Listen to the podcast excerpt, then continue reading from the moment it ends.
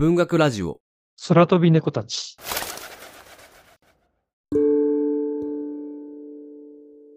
すべては今と変わらない。ただ、ほんの少し違うだけで、主人公の詩人を通じて語られる世界が組み変わるいくつもの瞬間。身体感覚は失われ、過去と未来、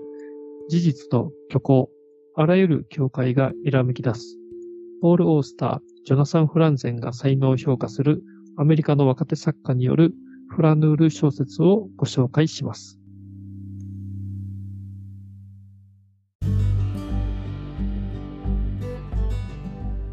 どうも皆さんこんにちは。文学ラジオ空飛び猫たちです。この番組はいろんな人に読んでもらいたい、いろんな人と語りたい文学作品を紹介しようをコンセプトに、文学と猫が好きな二人がゆるーくトークするラジオ番組です。お相手は私小説が好きの会の第一と、羊をめぐるカフェの三重の二人でお送りします。文学のプロではない二人ですが、東京と京都をつないで、お互いに好きな作品をそれぞれの視点で紹介していく番組です。番組概要欄に詳細情報を記載しているので、初めてお聞きになる方など、そちらを見ていただけるとありがたいです。本日、えー、紹介するのは、10時4分、ベンラーナー長で木原義彦さん役、白水社から2017年に出版された本になります。こちらなんですけれども、10時4分という、あの、間違いなく名作なんですが、結構説明するのが難しい本なので、なかなか今日ちょっとどう話していこうかなと悩んでます。端的に言うとですね、これおそらく読まないと本当の価値が全くわからない小説ではないかなと思っているので、まあちょっと今日はどんな話をしていくかいろいろ考えてはいるんですけれども、まあ、いい意味で、ネタバレしてもですね、全く何の 影響もない本なので、まあなんか、言いたいことというか、ネタバレを気にせずに話していこうとは思ってます。そうですよね。あの、この後、ストーリーにも触れるんですけども、それだけで小説の面白さが判断できるものではないと思っていて、もっと別のところに、あのストーリー以外のところに魅力がある小説だと思うので、そのところを話していけたらな思いますよね。うん、で、ネットで評判とか見るとですね、結構この10時4分はストーリーが面白くないっていうですね、そういうので低評価をされることがあるみたいで、なるほど。なんかね、まあ、そういうストーリー中心の見方で読むと、面白くないと思われることもあるみたいなんですけども、でもそこは違った読み方というかですね、もっとストーリー以外のところでも楽しむことができる小説かなと思いますので。うん。いや、これ、ストーリー、なんだろうな。なんか、ストーリーを説明しても、なんかこの小説の良さは伝わらない気はするけど、かといって、ストーリーが面白くないわけはない感じはするけどな。なんだろう なんか。まあでも一本道ではないっていうことああ、そうかそうかそうか。なんか分かりにくいうん、分かりにくいはあるよね。うん。こういう話しちゃって、一言じゃ言えないもんね。そうですね。何かその目的に向かって進むとかそういうものではないと思うんで。でも、正直読んでて、これ、なんかもう最初からやべえ名作だっていう感じが すごいしたんで、確かにこれ、最初の30ページ読んで合わないと思ったらもう あれかもしれない。あの、その人には合わない小説なのかもしれない。最初多分読んで名作だなって思ったのは、本当このベンラーナーの文章というか、文体というか、うん。だからそこかなとは思うんですよね。うん。もうすごい、詩人でもあるし、うん。あとすごいなんかね、もう物事を考えてる、なんか内省的な人というかですね。うんうんうん。それがね、もういきなり、もうビシって書かれてますしね。うん。もう最初からそこにちょっと痺れましたね。はい、で、この作品が書こうとしてることは、もう帯にも書いてあるんですけど、なんかほんの少し違う世界があるとしたらみたいなところが主題で置かれていて、なんか読んでるとなんかこう、存在した過去がなんか揺らいでいったり、あの、来ると思っていた未来が消えていくような、なんかほんの少しだけ違う世界が顔を覗かせる、そんな不思議な小説なので、まあこう、なんていうんですかね、思考実験とまではいかないけど、なんかこう行ったり来たりしたりするのが好きな人にはめちゃめちゃハマる小説だなと思ってます。なんか独特な読み応えありますよね。うん。他にはないね。読んでて、そうですよね。さっき一本道って言いましたけど、なんか同じところ行ってきたりしてるのかもって思うようなところがあったりして、あの、その、ちょっとね、独特な感じも後で触れていけたらなと思ったりしています。うん、で、ちょっと先に作者のベン・ラーナさんについてなんですけども、えー、ベン・ラーナさんは20代から詩人として活躍して、ま、有名だったという人で、で、初めて書いた小説が、まあ、絶賛されて、その小説も書くようになっていくんですけども、で、ニューヨーカー紙ですね、が、まあベン・ラーナさんに短編を書いてほしいという依頼をして、で、その短編を書いたんですけども、なんかさらにそれをもっと膨らまして、なんか長編にできないかという話になっていて、まあ、その短編をベースに作られたのが、まあ、この10時4分という作品で、なんであの、この10時4分は、このために作られたといいますか、結構その作られるまでに過程がなんかあったというのが、えっ、と、実際みたいでしたね。このベン・ラーナさんの小説は、まあ、ポール・オースターやジョナサン・フランゼンという、アメリカの文学界のすごい大御所の人たちがもう絶賛しているというですね。まあ、その絶賛当時はその若手作家であったと。で、今は、えニューヨーク市立大学の英語学科の教授も務めていて、で、以前、このラジオで紹介した、地上で僕らは束の間きらめく、という小説を書いた、あの、オーシャン・ボンという作家さんを、あの、ゼミで指導していたということもあるという、まあ、そういう方になります。うん。ありがとうございます。これ、タイトルの意味なんですけれども、この10時4分っていうのは、バックトゥザフューチャー、映画のバックトゥザフューチャー、多くの人が見たことあると思うんですけれども、あの、名作の映画の主人公の、あの、マーティがですね、バックトゥザフューチャーの第一作で、最後、過去から現在へ戻るシーンがあると思うんですけど、その時に、あの、雷と時計台を使って飛ぶ時の時刻が10時4分ってなってます。で、あの、この小説で繰り返しバックトゥザフューチャーの話が出てきたり、あの、10時4分にやたらこだわる描写が出てきて、まあ、ここを結構起点にしてるというか、なんか起点にしてるわけじゃないか、なんだろうな。ちょっと変わってしまうっていうところをちょっとこう、主題に置いている小説なので、ここに対するちょっとこ、なんだろうな、妙なこだわりみたいのがたくさん出てきますね、この本を読んでると。バックトゥザフューチャーみたいに、過去に戻って何かをしてみたいな話ではないんですけど、まあ、め、なんだろう、メタファーなのかなんていうか、イメージとして、あの、ずっとこの10時4分っていうのが出てきて、バックトゥザフューチャーは本当に、なんか作品の最初から最後まで結構、あの、まんべんなく出てきているなというのがもう読んでいて思ったんですけども、うん。まあそれだけすごくあの、ね、その映画からまあ影響を受けているんだろうなというのはすごく感じましたし、実は僕はあの、バックトゥザフューチャー見たことないんでえす、。マジですか？嘘でしょ？そうなんですよ。見ずにね大人になってしまったっていうおー。いやー、ちょっと衝撃、え、今、しょ結構衝撃だった。そうなんですよね。もう私 DVD ボックス持ってますよ。すごいじゃないですか。うんこれは何回も見返しだろうなと思って。ね、なんかもう永遠の名作だっていや聞いていて、ちょっとね、見ないといけないなと思いつつも、時間が経っていったんえですねー、いや、もう、今からでも遅くないと思いますけどね。マジか。なるほど。そうあ、その共通項がない状態で10時4分を。話すことになるとは思わなかった。ちょっと、今、まあでもまあ、特に、あ、まあ、正直、バックステフューチャーよ、よ見てなくても楽しめますけどね、これ。そう 全だと思います。うん。でなんとなくね、僕認識間違ってるのかもしれないんですけど、なんとなくはわかるので、うん。まあ、こういうことを言ってるのかなってのをですね、あ、うんうんうん、うん。なんか作中でも、なんか感じ取ってましたね。うん。多分映画見てない人は大丈夫かなとはうんうんうんうん。そうですね。うん。確かに。思います、うん。まあ、ざっくり言うと、あの、過去に行ったり未来に行ったりして、歴史が変わっていく話ではあるんですけど。はい。そうですね。うんなんかそんなところはなんか知ってる。トラベルものですね。じゃあ、まあ、そんな余談は置いといて、えー具体的にちょっと入っていきましょうか。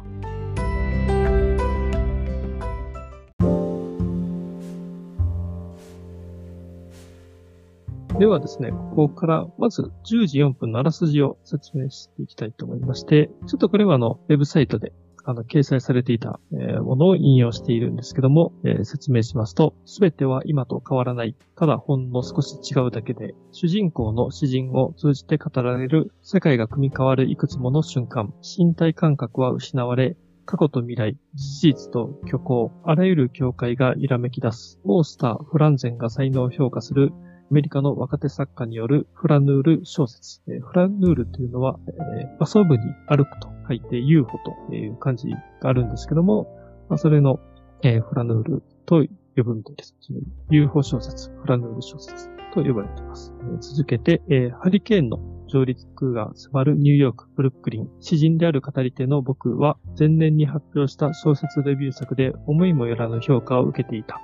新たにニューヨーカー誌に掲載された短編を組み込んで長編を書くと約束すれば、6桁強の原稿料が前払いでもらえるという。その一方で、帰りの可能性があると診断された僕の大動脈、人工授精のために僕の精子を提供してほしいと言い出した親友の女性アレックス。ニューヨークの街を歩き回ったり、テキサス州マーファーで芸術家としてレジデンス生活を送ったりしながら、僕は長編の構想を練る。そして自分がかつて雑誌を編集していた時に著名な詩人たちとの間で交わしたやりとりを偽造し、小説に取り組むことを思いつく。作者は1979年生まれの若手。詩人としての評価も高く、本作の自意識的な主人公の語り手も、その独特のリズムを存分に味わえる同時に複数の未来に自分を投影してみようと思うと、冒頭で宣言するこの語り手を通じて、私たちはいくつもの、現実とはほんの少し違う世界を目撃する、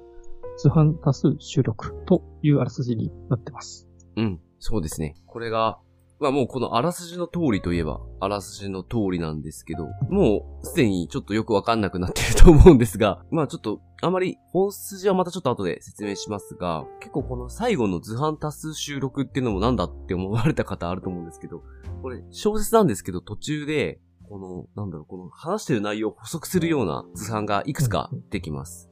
結構それが面白かったりするんで、その辺もですね、もし本屋さんで見かけたらパラパラ見てみると面白いかなと思います。そうですね。で、あと、先ほどの、まあ、10時4分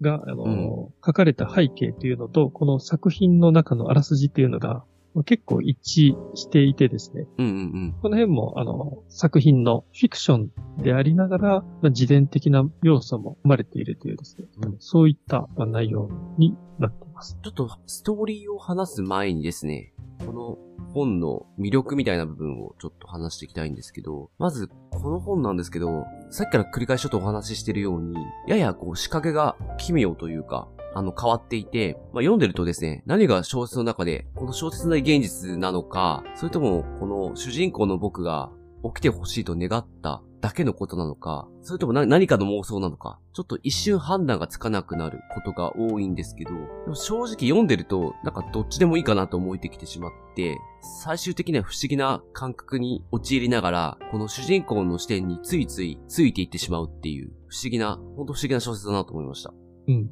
僕を読んでた時の感覚としては、うん、主人公になんか同質化してるっていうかですね。あうんうんうん。え、なんか本当に主人公目線になるし、主人公の人生を追体験しているような、うん、なんかね、そのちょっとライブ感もね、あるかのような、このライブ感っていうのがですね、本当になんか主人公が、やっぱりもうあっちこっちに話が展開していってですね、結構先が読めないというか、うんうんうん、なんか先まで言ってたことと実際起きることが全然違ってるとかですね、うんうんうん、なんかそんなんばっかりで、そこが結構ね、まあ面白い、なんか追体験みたいな、なんか感覚になりましたね。うん。これは結構計算されてる感はすごいあるね、ほんとそこは。なんかただ単に起きたことを羅列してるわけではなく、なんかこう出す順番とか、読み手がどう印象をつけるだろうかみたいなところは、ちゃんと考えて書かれてるんで。そうですよ。まあ、話はね、決して破綻とかしてるわけではなくて、多分材料をなんかすごいうまいこと散りばめて書かれてるんだろうなっていうのはね、感じましたね。うん、うん、あの、冒頭でもちょっと話したんですけど、読んですぐ名作だって思ったんですけど、さっきみえさんが言ってた通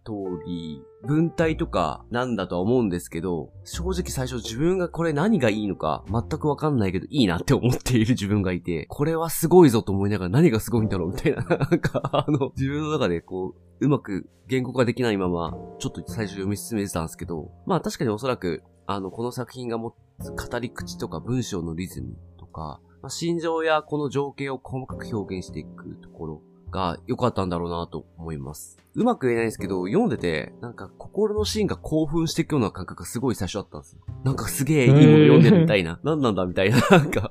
これ。心のシーンが興奮していくようなっていうのは、ちょっと、なんか、ちょっと珍しい表現ですよね。大地さんの中でも。大地さんから初めて聞いたような。なるほど。言葉です。なんだろう。でもなんかすごく興奮しましたね、最初。なんかすごいいいって思って。うん、うん。でもなんかその良さが全く、なんかなんか全然自分の中で何がいいんだか全くわかんなくて。だからちょっと今心のシーンが興奮してくるようなって言っちゃったけど。まあでも、うまく言えないんだと思います。まだ結局まだうまく言えないまま、ちょっと収録を迎えちゃってる感じがしますけどね。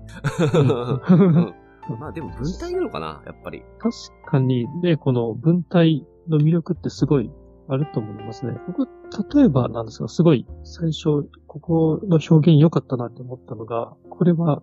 出だしすぐの12ページで、うんうん主人公の、まあ、作家が親友のあの、女性のアレックスと美術館に行くんですけど、まあそこで美術美術館に行ってアレックスから、うんうんうん。えっ、と、まあ人工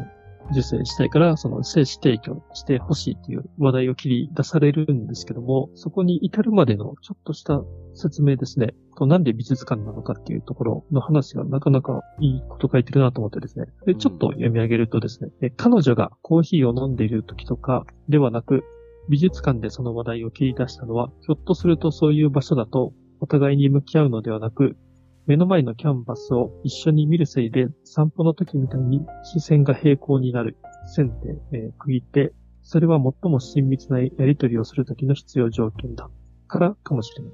目の前にある文字通りの風景を共同構築しながら二人で見方を話し合うのだ。僕たちは互いの視線を避けていたわけではないし、僕は影のある彼女の目、線で区切って透き通った交際ストラマと色の濃い上司が大好きだったが、二人は目が合うと黙り込むことが多かった。例えばランチの間はずっと黙っているか、たわいのない話をしているかだったのに、歩いて帰る途中で彼女の母親が末期と診断されたりと聞かされたり、その後僕たちが線で区切って、彼女は涙を流しながら、僕はその方を抱きながら、でも二人とも前を向いたまま、アトランティック通りを歩く姿をあなたは見かけたかもしれない。あるいはひょっとして、ブルックリンブリッジの途中で最近ますます涙もろくなってきた僕を逆に彼女が慰めている場面をあなたは見たことがあるかもしれない。うん。わかります。私もここすごい印象に残った。これうまいですよね、ここね。主人公と彼女の関係とかどうなのかってちょっとなかなかユニークなこの男女の友達の設定なんで分かりづらいんですけど、今の回すごくでもその二人のなんかユニークな設定だな、ちょっと読むとそれが馴染んでくるっていうかですね、なんかそんなね、あの風に思いましたし、あと美術館になんでわざわざ入ってそんな精子提供の話をするのかっていうところも、なんかちゃんとそこに、まあ、理由があってというところで、これいい文章だなというのを思いましたね。こういうところがうまいですよね。なんか書き方が。うん、うん。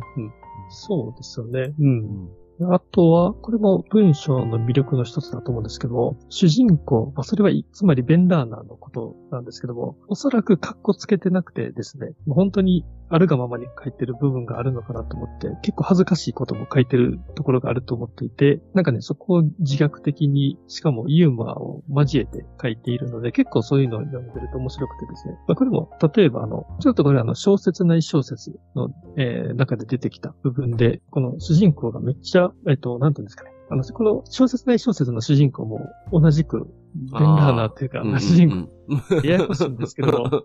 まあ、主人公なんで、作家であり詩人なんですけど、えその人がですね、結構その、まあ、気取った、まあ、ま、回りくどい喋りをして、相手に物事を伝えるタイプの人間なんですけど、まあ、良かれと思って、それに対して、女性ですね、と、まあ、愛嬌プリに、その話を聞いて、受け止めて、で、お書きになる小説と同じ喋り方をなさるんですねって言って、まあ、これが、あの、まあ、皮肉といえば皮肉になるんですが、まあ、それで一気にその、あの、主人公がもう、なんかね、今日が冷めてしまって、ねなんかもう、すごいね、なんかしょんぼりしてしまうっていう、なんかそんな一幕があったりして、もしかすると、なんか詩人とか作家さんならではなのかもしれないんですけど、うん。まあ、こんな面白いやりがあったりしましたし、僕はやっぱりこの文体というところは、あの、すごい文章を書いてるなと思う一方で、うんや。っぱり慣れるまでは読みにくいなと感じていてですねうん、うんうん実はあの、100ページぐらいまで読んで、だから全然頭に入ってこなくて、もう一回一から読み読み直したんですね。確かに。なんかね、それぐらいちょっとね、なんかな、何を、何の話してるのかっていうのを、もうわかんなくなってくることがあって、うんうん。ね、まあでも慣れたらね、なんかやっぱり2回読み直すとちょっと頭に入ってきたんですけども、まあやっぱり作者の人が芸術家派だというか、感性が豊かなので、まあ情報量が多い文章を書かれているなというのは、まあそのため集中しないとなかなか頭に入ってこない、まあ文体でもあるかなっていうのは思いましたね。ああ、なるほど。私、実はですね、最初全然大丈夫だったんですけど、逆に途中で集中力が多分途切れた瞬間があって、うん。うん。なんか、全然頭に入らないままね、になんか2、30ページ読んでた時がありましたね。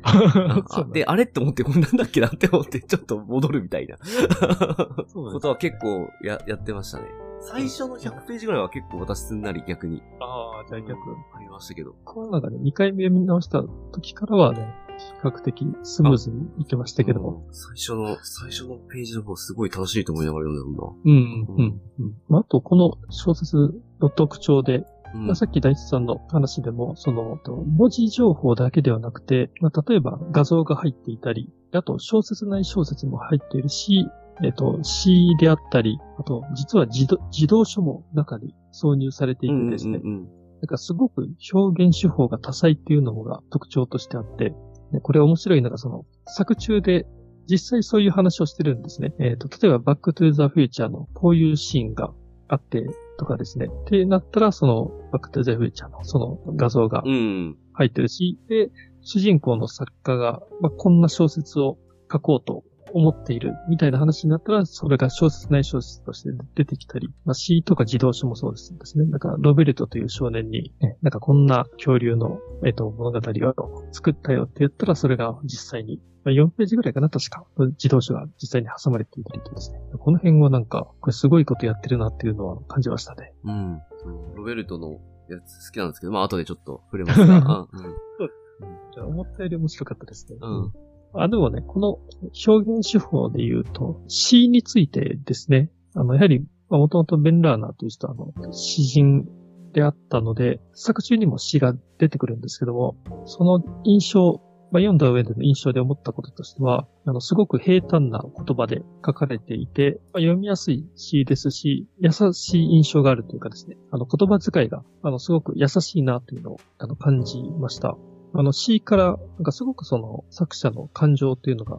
伝わってきて、詩の中にも主人公というか、このベン・ラーナーという人のなんかアイデンティティっていうのが、なんかすごく含まれているんじゃないかなというのはですね、読みながら感じましたね。全体的に文章で、なんだろう、なんか極端に難しい言葉は使われてない印象ですね。うん。うんそれが結構配慮されてる感じはする。まあ、ちょっと情報量がうん。めっちゃ多いっていうぐらいで、うんうんうん。言葉遣い自体はね、確かに難しくないし、いやむしろ優しく書いているところもあるんじゃないかなとはうん思ったりしましたね。正直ですね、ちょっとこの最初に話したこの作品の魅力みたいのが、正直この10時4分ので話したいことのも中心ではあったような気はするんですけど、この後ちょっとですね、ストーリーに少し触れたいと思います。ストーリーだけを話しても、結構突拍子もなかったりするし、まあ、ある意味、一人の人間に起こる生活のトピックを拾っていってるような感覚なので、まあ、一貫性はないです。で、なんですけれども、描き方が上手いので、なんか描かれていることがどれも印象に残っていくような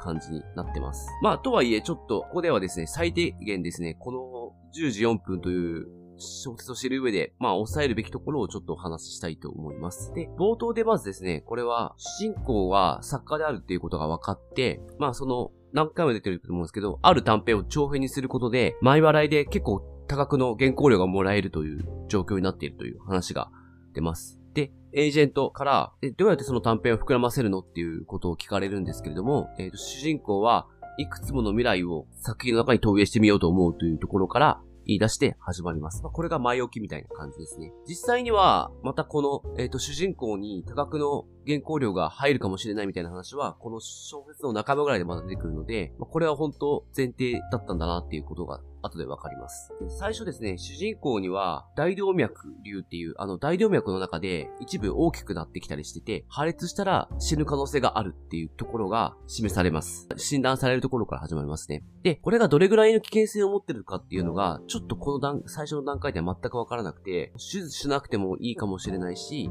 手術しなきゃいけないかもしれないし、しもしかしたら急に破裂するかもしれないとかいうこともあって、なんていうかこの、いきなり命の危険性みたいな話が出てくる、来て、この主人公のですね、自分の存在が揺らいでいくような設定から始まっていきます。で、結構、この小説で超重要人物になってくるのが、主人公の親友アレックスという女性がいます。で、この人はですね、ちょっと子供が欲しいので、えっ、と、主人公にですね、あの、精子を提供してくれと言ってきます。で、それがもう主人公とちょっと関係が長いので、なんか改めてこうセックスするっていうのはちょっと、なんていうか気恥ずかしいというか、変な感じがするというので、体外受精してほしいという、あ、あ違う、人工受精か。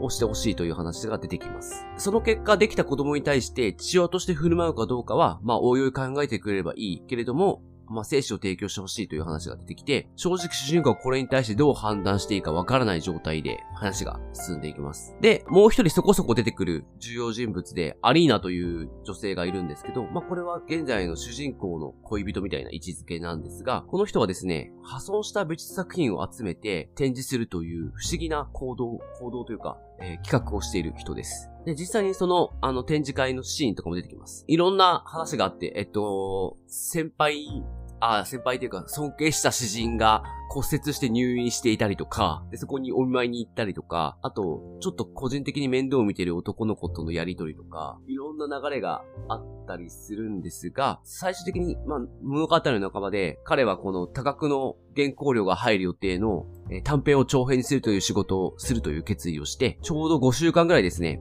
あの、テキサス州マーファという町で、ある財団が芸術活動を支援するために滞在させてくれるという企画に、あの、彼は、まあ、選ばれていたのかなっていう状態で、まあ、そこで一人しばらく滞在するということになります。で、そこで、執筆するのかと思いきや、言ってもその長編一つを全然書かずにですね、ホイットマンの詩や著作を読んだり、あろうことかなんかドラッグパーティーとかに行ってしまって、ドラッグを決めてしまったりとかするっていう、ちょっとですね、あの、やばい展開とかもちょっと見せてきます。で、なんやかんやって戻ってくるんですけど、その後はなんかアレックスと子供を作るということにちょっと励んでいくような流れになっていき、まあ最終的には物語の最初、最後か。で、ハリケーンが来てくるんですけど、まあその辺の描写があって終わるっていうあの、小説になってます。今話した通りですね、結構筋がもう行ったり来たりしててよくわからなくなるような小説なんですけれども、変わった出来事っていうのは結構起こるんですけども、一貫した筋みたいなのは全くなくて、なんかただこの主人公の生活を描写していくような、あの小説になってます。ただそこで描かれていることがなんかこう印象に残っていくっていうような形ですね。ストーリーで言うと本当今の流れで、何ですかね、何か特別ドラマチックな展開とかっていうのがあるわけではないんですけども、僕がちょっとストーリーについて思ったことがちょっと二つありまして、えっ、と、一つがですね、あの、これが現実とフィクションがもう入り混じったようなあのストーリーかなと。もう自伝的な要素が非常に強いあのベンダーナの、えー、作品というので、これはあの小説を読んでいて思ったんですけども、この作者はまあ詩人であって、なんかその頼まれて長編小説を書いているというところもあるので、本当はそのフィクションをなんかストーリーっていうのを書きたいんじゃ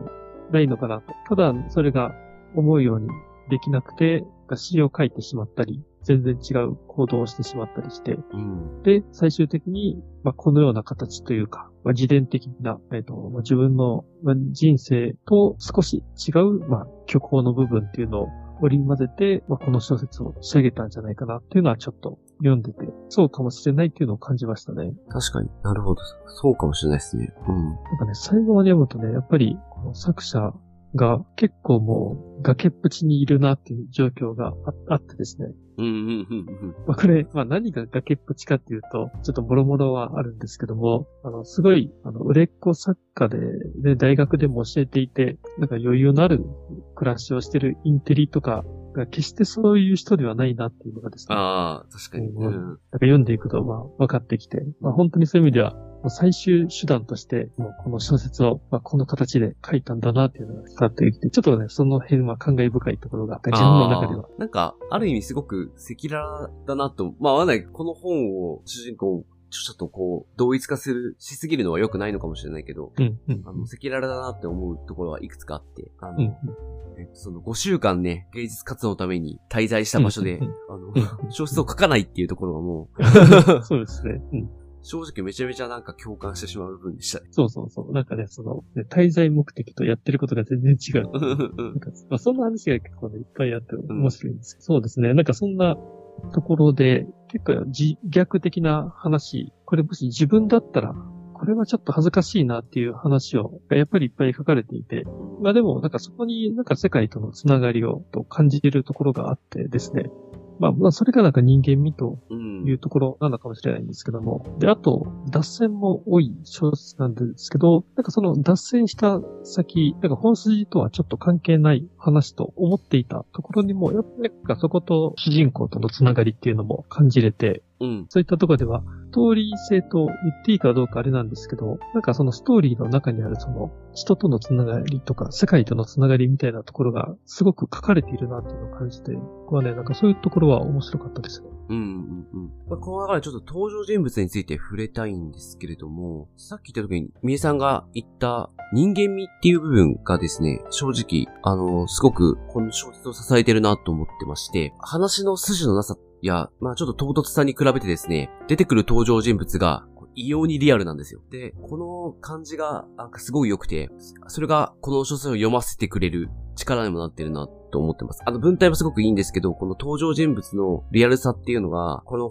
本を読む上で、なんかすごく支えになってるなと思ってます。登場人物、数、実は結構多くて、総勢何人かわかんないけど結構出てくるんですよ。で、うん誰もがですね、結構その人柄とか、その人の感情、また背景がわかるような表現をされていて、で、すごく鋭くてリアルだなって思いました。うん、この辺ってなんか、うん、どこまでがモデルの人物がいて、で、なんかその人をそのまま書いてて、で、どこ、どこからがフィクションな、その人物描写なのかっていうのが、ちょっとね、気になりましたね。うん。そんくらい、なんかリアリティ感じましたし。うん、多分結構リアルなんじゃないかなと思わせつつ、でも多分一部だけ拾ってきて膨らませてる可能性もあるなっていうのはちょっと。そうですね。うん。うん、判断がつかないとこですね。うん、うん。アレックスとかアリーナとかっていう女性キャラは、まあ、本当にこういう人いるのだろうかっていうのはちょっと、うん、まあ、気になるところではね、まあ、ありましたけど、それにしてはね、そういう人たちの描き方もすごくリアルだなって感じましたし。ちょっと例えばなんですけど、まあ、さっき話したアレックスとかアリーナ以外で、結構私印象に残ってるのが、ロベルトという少年なんですけれども、これあの、おそらく南アメリカの方から来てる一家の子供だと思うんですよ。なんかスペイン語を話してる。スペイン語となんか英語語、2語併用学校みたいなところに通ってる子供で、で、主人公がスペイン語の練習のためにちょっと面倒見たいってことで、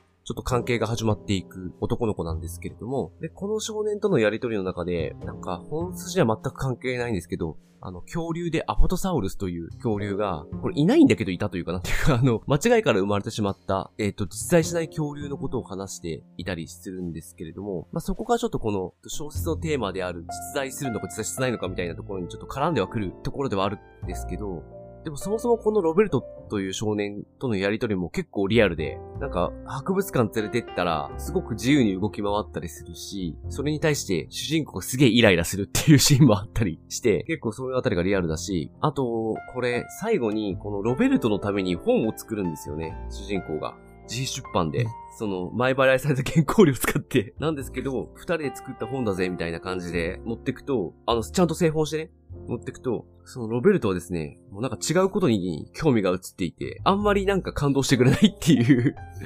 悲しいシーンがあったりとかして、この辺ってなんかちょっとリアルだなって思ったりして、あの、個人的にはすごく印象に残ったところですね。うん、で、あと、個人的にめちゃくちゃ、これ多分ね、すごくね、話の本質からはですね、どうでもいいっていうかあんま関係ない部分ですごく印象に残ったのは、なんかこれ、主人公が、あの、生協でちょっと働くんですよ。あの、これっていうのは、生協で働くと、その生供のものを安く買えるみたいな、あの、組織があって、で、そこで、まあ、働いた人しか買えない、なんか会員制の、なんかスーパーみたいなのがあって、月に一度そこで労働しなきゃいけないっていう決まりがあって、その時たまたま一緒になんか袋を詰めてる時に、と、一緒にいた隣で作業した女の子と話すんですけど、この女の子はヌールっていう名前の女の子なんですけど、この子の話がですね、なんか急に出てきた割にはこの子の話をめちゃくちゃ深掘りして、で、なんかすごい深いっていうか、彼女の反省みたいなのが明るみに出て、すごく印象に残る話でした。うん。うん。これだけで一個短編書けちゃうような 話が一個出てきて。そうですね。このヌールのところだけ切り取ったら、うん、なんかそれだけでも一個の短編になるなって本当思いましたよね。ヌールっていう人が、お父さんがレバノン人ということで、うん、アラブ系アメリカ人なんですけども、話の流れの中で、自分をアラブ系アメリカ人だと思っているのかって聞かれたりしたときに、いや、自分は宗教、あ、信条ですね。なんか信条として信じているところはあるけど、まあ、かといって宗教的なものを押し付けたり、そういうつもりはない、しないとかですね。なんかそういう受け答えのところとか読んでいると結構なんかアメリカ社会の中でもすごいやっぱり複雑なんだなっていうのを感じまして、やっぱりこの人種の問題とか宗教の問題とか、そういったところがなんか急に提示されたような気がして、まあちょっとね、まあ確かに本題とはちょっと知らないんですが、すごい印象に残りましたね。うん。でも、なんか、すごいリアルっていうか、たまたまちょっとなんだろう、作業をしてるときに、まあ会社とかでもあると思うんですけど、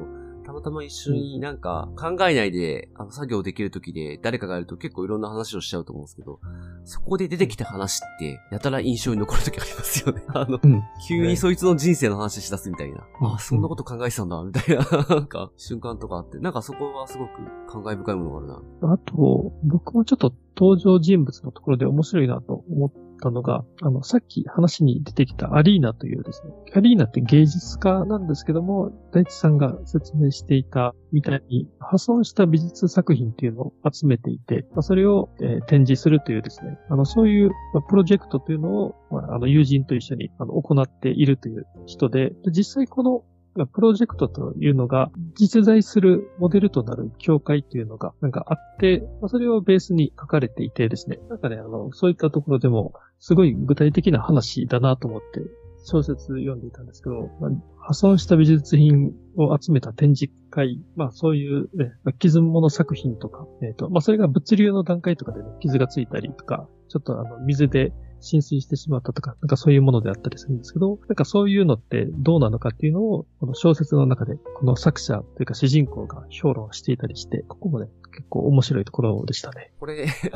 面白いですよね。これは何が破損されたのか全くわからないみたいなシーンとかあ あ、そうそうそう。うんだからね、その話の流れで、なんか画像、写真2枚がそのページに掲載されるんですけども、なんか私たちの世界と来たるべき世界っていう、これパッと見全く同じ写真が交互に並んで付けられたりしていてですね、なんか確かにね、面白かったですね。いや、なんかそういう破損することによってまた、なんて言うんですかね、あの、市場、えっと、アート作品としての市場的な価値ってやっぱなくなってしまうんですね、そういうのって。でもそういう市場的な価値から、ある意味解放された作品あ、まあ、であるっていうですね、まあ、ポジティブに捉えるような評論とかね、書いていたりして、なんか面白い面白かったですね。うん。じゃあ、えっと、その他ですね、ちょっと印象に残った部分の話をして終わりにしていきたいなと思ってるんですけど、正直でもどこでも、どこも印象に残ってるんで、なんともなんか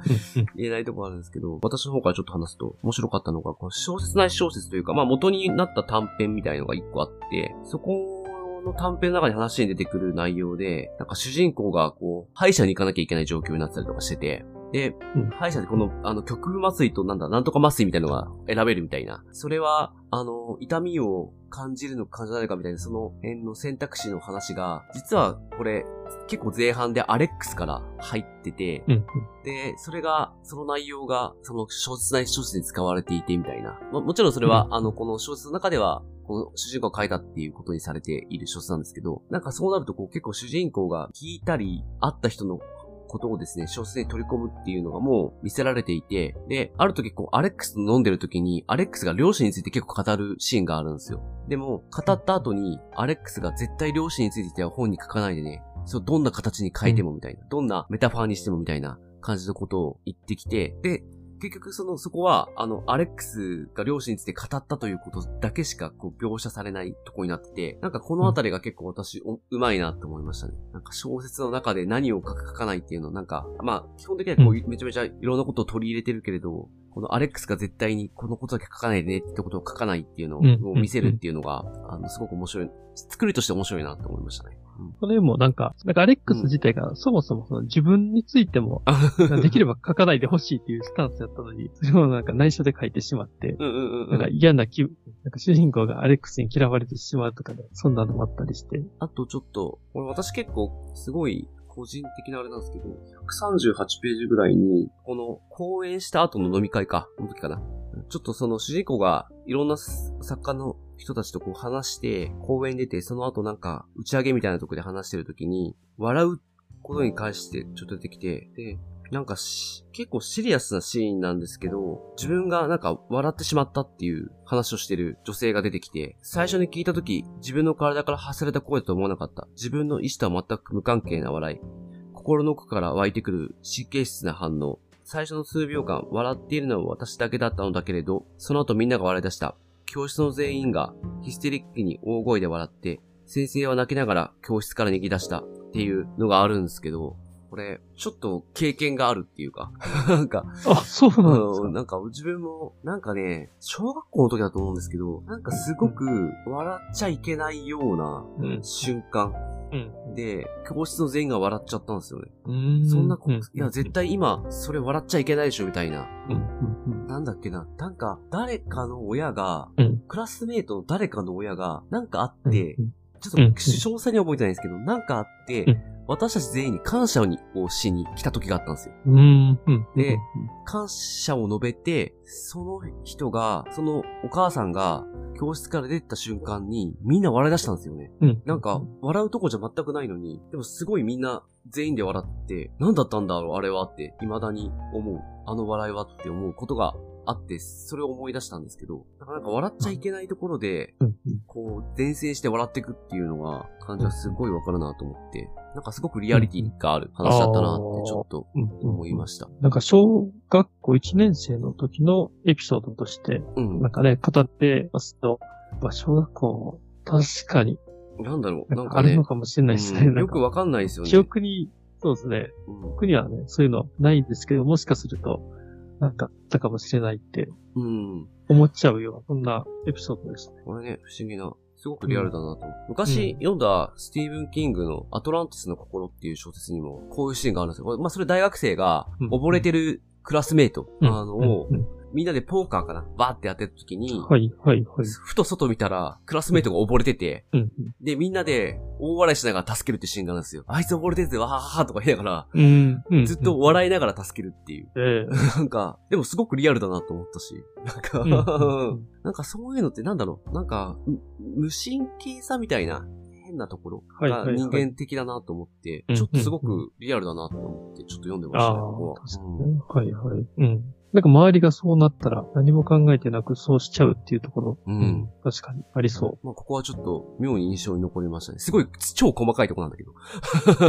そうですね。うん。言われると確かにこんな場面あったなって思いましたね。うん。あまあこういう引っかかるところがいくつもあるんですよね。ああ。うん、そうですね。うん。そうですね。うん。いや、僕も、あの、そんなに説明はしないですけど、あの、印象的な場面として、主人公の、えっ、ー、と、お父さんの母親と、そのお父さんが付き合っていた恋人が、だから同じ日に亡くなって、で、そのお父さんがその恋人のお父さんの葬式の方に行ってしまうと。で、それはなんか自分のお母さんが亡くなったっていうのはもう恋人には黙っ、内緒にしていて、本当は自分たちが悲しいのに、その恋人のお父さんが亡くなって悲しんでいる人たちのケアをしたりしてですね、帰りの電車、確かなんか電車がちょっと、えっ、ー、とですね、なんか日本、もう終電に乗るしかなくて、で、終電ももう、あの、前、すごい列が並んでいて、あもう乗れなくて、そう。で、駅員さんから始発にまで待ってくださいって言われたんですけど、ただ、もうし、その主人公、まあ、主人公はその当時男の子なんですよ。男の子の主人公はもう納得いかなくて、もうね、もう泣き叫んだっていうですね。なんかそんな結構印象的な話があったりして、ここも、ここもやたらね、強烈なエピソードだと。うんうんうん、まあ、これだけで確かに短編できるんじゃないかなって思ったりしましたね、そこも。うん面白いよね。あとは、小説の本当に最後の方なんですけども、10時4分の表紙の写真が、夜のニューヨーク、ブルックリンの写真なんですけども、うん、まあ、これの写真、表紙の写真についても言及されていてですね、あの結構これがすごいいいエピソードで、もう最後まで、ね、あの読んで、ここにたどり着いたらですね、何かちょっと感じるものがあるんじゃないかなと思うような。うん、いや、ほんと最後ね、すごい終わりか、なんかね、終わりの方の文章ね、すごいもう良くて、表紙の写真について言及されているのを、なんか読んでるあたりで、これもう僕の個人的な感想になると思うんですけど、小説っていうのが、本当にフィクションの崖っぷちで書いた本っていうのが、あの、この本文の中で書かれてるんですけども、なんかそれ読んで、あ、作者の人は、その、本当ストーリーを、もう架空の物語を作るというよりかは、本当追い込まれて、なんか自分の人生を、に曲を織り交ぜた、もうこの形を失迫して書いたんだなっていうのをちょっとね、感じましたね。表紙めっちゃいいからね。そうなんですね。表紙めっちゃかっこいいです。表紙めっちゃかっこいいんで、この意味がわかると、すごいいいっすよね。うん。でも本当に最後の何ページかはすごい、もう良かったですね。うんうんうん。締めくくり。うん。じゃあちょっとあの、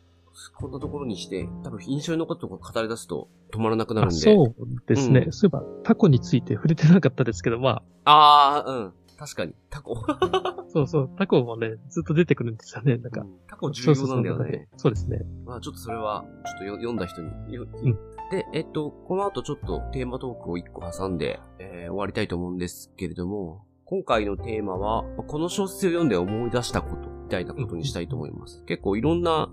ことが書かれているので、まあ、自分の記憶にこう触れるたりすることとか、あと、なんか、ちょっとよくわかんなかったけど、あれは意味が自分の人生にはあったんだろうかみたいなことも多分、いろいろあると思うので、うんまあそのあたりをちょっとうん思い出したことをちょっと話してみたいなと思います。私でもさっきちょっと話した笑いのところは結構ああ、そうそうはい。う読んでて思い出したところですね。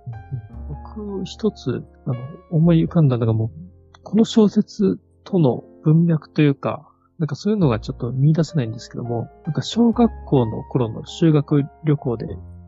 広島に行ったんですね。うんうんうん。団体行動をするんですけども、そのホテルから出て、うん。あホテルに行く途中か出てかちょっと忘れたんですけども、結構あ、あの、歩いている途中に、多分僕がお腹痛くなって、うんうんうん。なんかちょっとは、はぐれたんですね。あ、でそのまま、あの、もう、一瞬、まあ、瞬間的に迷子になってしまったんですけども、みんな一応ホテルには戻ってるっていうのは、あの、分かっててですね。うんうんうん。あの、まあ、そのホテルに向かって歩いてたっていう状況が分かっていて、で、もちろんその地理的なもの全く分からないし、どこにホテルがあるかも分かんないのに、僕なぜか知らないんですけど、全然不安にならなくてですね。うん。なんかそのまんま、なんか歩いて、普通にホテルに帰帰って行ったんですね。ええで、それがどうしても思い出せなく、思い出せないのが、なんか、そのホテルの場所とか、なんか知らないはずなのになんで、だから名前は分かってるんですよ。なんか、まこ、まことっていう名前のホテルだったっていうのは覚えてるんですけども、うんうんなんでそこに当たり前のようにたどり着けたのかっていうのが、全然覚えてなくて、うんうん。まあでもなんか当時の自分は、ね、そのお腹痛い中でも、なんか全然不安にならずにホテルにたどり着いてしまってですね。で、これって人生に何か別に意味とかって、あの、あるのかっていうと、なんか多分ない気はするんですけども、うんでも何かその自分っていう人っていうか、なんかそういうのがちょっと、なんかそんな一番目にも現れてるのかもしれないなっていうですね。うん。でもしかすると僕僕が、なんか自伝とかを書くときに、多分小学校のくだり、この。話になりそうな気がしてですねな。るほど。そうですね。なんかそういう意味では、なんか生きてきた人生の中で、多分ね、その本題的な部分には全然関係ないとは思うんですけども、なんかちょっとした話として、あ、そういえばこんなのあったなっていうのがですね、何何か知らないんですよね、このベン・ラーナーの。もしかするとちょっとその子供時代の話とか読んでて、あ、その自分もそうだったかもっていうのがうん。思い出したのかもしれないと思いましたね。なんかその、恐怖心を抱くべき時で恐怖心を抱いてないって感覚は、ちょっと特殊ですよね。ううんん。ああ、うん、うん、うん。そうですよね。まあ、本来だったらね、不安に思う、うんうん、うね、ん。状況なはずなのに、なんかでもちょっとわかるな。で、どうしようかな。私、なんかいくつかあるんですけど、あ細かいとこで言う。アルバイ、これでもちょっとさっきのヌールの話で思い出しちゃったんだと思うんですけど、なんかアルバイトしてる時に、大学時代アルバイトしてる時に、なんか中国人の留学生みたいな方が、うん。バイトで入ってきたんですけど、なんか1ヶ月しないうちに辞めちゃったんですよ。うん。で、それもちょっとなんか、な、なんで辞めたんだろうっていうのもわかんないし、うん。合わなかった、まあ単純に合わなかったのかなとかあるんですけど、確かそんな子がいたような記憶があって、その子のことを、なんだろう、今まで一回も思い出したことなかったのに、この本を読んで、あの、ちょっと思い出してしまったうん。とかあるし、まあすごく、なんだろう、些細なこと。あとすごくミニオムな話で言うと、269ページに、まあちょっとこれ、なんだろう、停電とかしてて、ちょっと危ないエリアを、主主人公とアレックス二人が歩いてて、で、二人の男が、まあ近づいてきて金をせびるっていうシーンがあるんですけど、なんかこれ、えー、まあ、主人公は金がないと答えたけれども、粘ってきたので、アレックスが2ドル渡して、まあそいつその男たちは消えるっていうシーンがあるんですけど、うん。これいつぞや新宿で夜一人で歩いてる時に、あ、まあそんな遅い時間じゃなくて、7時とか8時ぐらいだと思うんですけど、時に、あの、外国人の方に道を聞かれて、ちょっと案内したんですよ。で、うん。あ、まああそこ行って、あ行けば着きますよ、みたいな話をしたら、うんなんか最後、さりがいにさらっと1000円くださいって言われて、え？って思って、え、なんで？って思って、なんかちょっとお金ないんです、みたいな話をされて、で、その時すごい怖かったんですよ。え、これ、え、ど、うんどういう、どうし、どうしようと思って、なんか、お金を渡したら、なんかお金をくれる人だと思ったら後からまた付きまとわれる、ななんかつつけられちゃうんじゃないかとか、財布出した瞬間に取られるんじゃないかとか、うん。うん。すっげえいろんなこと考えて断ろうかと思ったけど、なんとなく断れない空気に、まあ、僕別に断ってもよかったと思うんですけど、なって、なんかしないけど1000円渡しちゃって、でう、んその後すげえ怖くなって、あの、近くの店にとりあえず入るっていう。ん なんだろう、あの、っていう行動を取ったことをちょっと、この、あの、269ペ9ページの下りを読んだ時に思い出したりしましたね。うん。全然なんだろう、あの、自分の人生には意味はなかったと思うんですけど、うん。その瞬間のことをちょっと思い出したりしましたね。うん。でもなんかそういうのってね、なんか突然、ね、パッて出てくる怖さみたいなものって、うん。なんかあるかもしれないですね。なんか人生の中で、うん。なんかね、うん、ちょっとパッとはね、出てこないですけども、う んでも確かにその、もう全く予期してないのに急にね、そういう、ちょっと、現れるというか、うんうん。怖いなんか状況が変わってしまうっていうの。まあそれはね、この小説でもそういう場面いっぱいありますし。うん。で、なんか、やたら、なんだろう、うん。その瞬間のことは、あの、さっきのあの、中国人のバイトの女の子の話は全く忘れてたんですけど、結構なんか覚え、うんうん結構自分の中で印象深く残っていて、本を読んだ引き金になって結構、ああ、そういえばあんなことあったって、すげえ強烈に思い出した感じですね。うんうん まあちょっと取り留めなくなってきてますが、こんな感じにしときましょうか。うん。そうでうん。すね。うんうん。なんかちょっとやっぱりいろんな記憶が引っかかる 小説ではあったなとは、うん。思うんで、うんうん多分、も、もっと話せばいろいろ出てくると思いますけど。うん。ただ、振り返ってみると、ベンラーナみたいに、なんか周りにこんな個性的な人は、確かに。そうそういないなっていうのは気づきましたね。うん。そりゃそうですよ。こんなアレックスとかアリーナとかそんな女性はいないなっていうのは、うん。やっぱり、ね、改めて気づきました。ですね。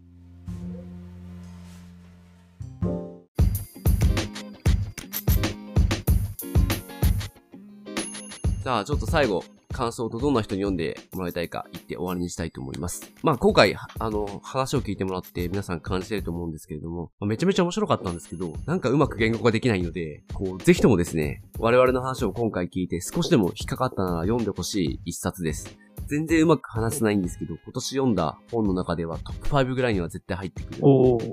感じが今しています。で、なんだろう、ドラマチックな展開がすごい好きで、一貫した話が好きな人には、まあおそらく向いてない話、作品なんだろうなってのは思うんで、まあ合う合わないは結構ある小説かもしれないので、まあその辺見極めながら、ぜひ、あの、好きになれそうだなと思った人は読んでもらえたらありがたいです。いや僕もすごい小説だと思いました。あの、帯とかで、えっと、フラヌール小説で紹介されてるんで、イメージから、インテリとが、なんかちょっと余裕のある暮らしの中で書いた作品なのかなと思っていたら、なんか全然然違っていて、まあ、最後までね、あの、読むと本当分かってくるんですですけども、作者、主人公、リエンラーナーでありなんですけど、が、崖っぷちで小説なんだなっていうのがすごく感じましたし、で、そういう追い込んだ中で作られた作品だなって思うと、やっぱり感慨深いものがありましたし、で、あと多分その作者にも焦りとかそういうのもあったと思うんですけども、でも、詩人ということもあって、やっぱりこの表現の仕方がとんでもなくうまいなと。だからそういう力があるから、えっ、と、なんだろうな、普通の自伝小説とかじゃなくて、このフラヌール小説になったのかなというのは思いました。で、まあ、読むのが大変だとは思うんですけども、ちょっと読むのに集中力いると思うんですけど、でも、まあ、ゆっくり読んでいくと、やっぱり主人公イコール、まあ作者、ベン・ラーナーと何か同質化するような感覚になってきて、面白い読書体験ができたので、なんかそんな体験をしてみたいとかですね。あとはやはり文章に興味があると言いますか。あの、好きな人にはね、あの、すごくたまらない文章を書いてる作家さんだと思うので、読んでみてほしいなと思いました。じゃあ、そのとこで、あの、次回予告して終わりたいと思います。次回ですが、レベッカ・マーカイの、戦時の音楽という小説をご紹介いたします。こちら年末企画でリスナーリクエストで選ばれた作品になりますので、楽しみにしていただければなと思います。えー、番組の最後になりますが、えー、メルマガ会員を募集してます。土曜日に配信しておりまして、えー、我々のいろんな話をちょっとしてるので、気になる方は概要欄チェックしていただければと思います。無料版、有料版ございます。で、番組の感想やリクエスト、またこのラジオを聞いて紹介された本を読みました、読み返しましたなどございましたら、えー、ハッシュタグ空飛び猫たちをつけて教えていただけると大変嬉しいです。えー、Twitter やインスタの、えー、DM 投稿などでお待ちしておりますので、よろしくお願いします。メッセージフォームを番組情報欄に載せておりますので、そちらからいただいても大丈夫です。積極的に拡散共有していただけると助かります。ではまた来週。ありがとうございました。